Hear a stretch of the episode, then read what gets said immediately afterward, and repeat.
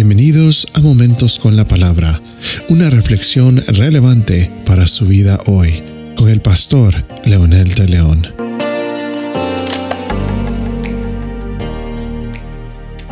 Algunas personas me han dicho, dejemos de llamarle pecado al mal del ser humano, llamémosle inmadurez, incapacidad, ignorancia, entre otros.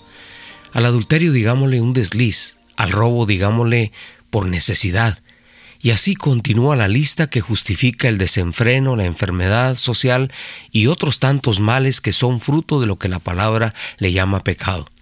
A muchos no les gusta escuchar esa palabra, pecado, porque representa siempre justicia, representa siempre dolor, amargura y sobre todo representa ofensa a Dios.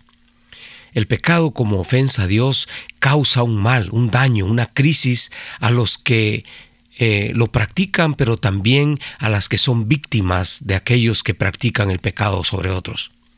Por más que quiera justificarse el ser humano, Dios no clasifica el pecado, ni le cambia nombre, ni mucho menos lo ignora.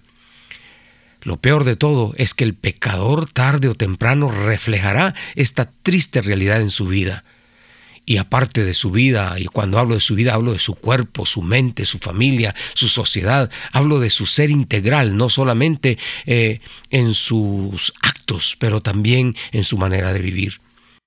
El pecado destruye, carcome, desintegra, deshumaniza, convierte al ser humano en medio y los fines egoístas en sus propios fines.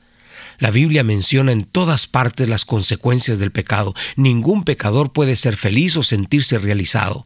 Si somos honestos, diremos la verdad y reconoceremos que el pecado es maldito, infructuoso, provoca vacío, amargura al alma.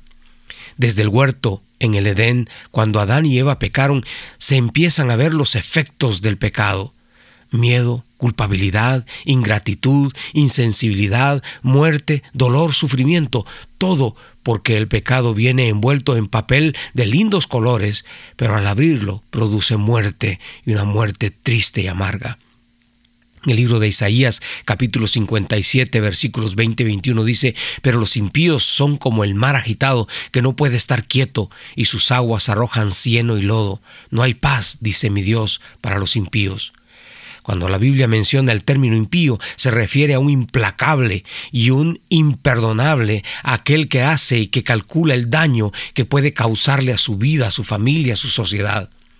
El caso de los abusadores de niños que solo piensan en su desenfreno y su desequilibrio y dañan la vida de estas criaturas por siempre. Los que cometen adulterio destruyen las vidas de su cónyuge, pero también destruyen los valores y la vida de sus hijos o peor, destruyen hogares que se convierten en entes disfuncionales y esta disfuncionalidad provoca una sociedad triste, vacía, sin valores. Hoy vemos la realidad en cada esquina de las calles. La gran mayoría de los delincuentes, violadores y gente mala viene de hogares desintegrados, que no tuvieron buenos modelos, que no tuvieron valores, que no tuvieron principios. Hogares que son modelos efectivos de cómo desintegrar una sociedad completa. Luego Isaías lo compara con el mar agitado que no puede estar quieto y que sus aguas arrojan cieno y lodo, dice la escritura. ¡Wow! ¡Qué gran revelación! Los impíos, pecadores, sus vidas vierten amargura, veneno, lodo y basura. No se puede esperar nada de un falsificador, de un ladrón, de un mentiroso, de un adúltero, de un violador.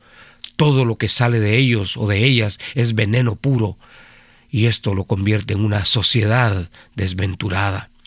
Luego dice Isaías que no hay para ellos paz, que no hay para ellos sosiego, no solo porque viven huyendo de su propia manera de vivir, pero también las consecuencias vienen. Las quieran o no, estas los van a perseguir para siempre. A este nivel de declaración de la palabra de Dios surge una pregunta. ¿Acaso no es necesaria la intervención de Dios en la vida de este mundo que va a su matadero? ¿Por qué no se han dado cuenta la humanidad que sus propios razonamientos solo los llevan a la destrucción y al desastre? ¿Por qué no ponen su mirada y su confianza en el Señor, en su palabra, que sí tiene razón de lo que declara también, de lo que eh, dice acerca de la humanidad, pero dice también de la oportunidad que tiene porque la palabra y Jesucristo tienen el remedio para esta sociedad. Jesucristo es ese remedio infalible. Esta humanidad lo que necesita es caer en cuenta y reconocer que va por caminos torcidos y va por caminos de muerte. Ore conmigo si usted desea y decirle a Jesús, Padre, en ese nombre que es sobre todo nombre, Jesucristo, yo abro la puerta de mi corazón que Jesús entre a mi vida y perdone mis pecados. Gracias por proveer ese recurso que esta humanidad necesita y yo quiero recibirlo ahora en el nombre de Jesús. Amén. Esto ha sido Momentos con la Palabra.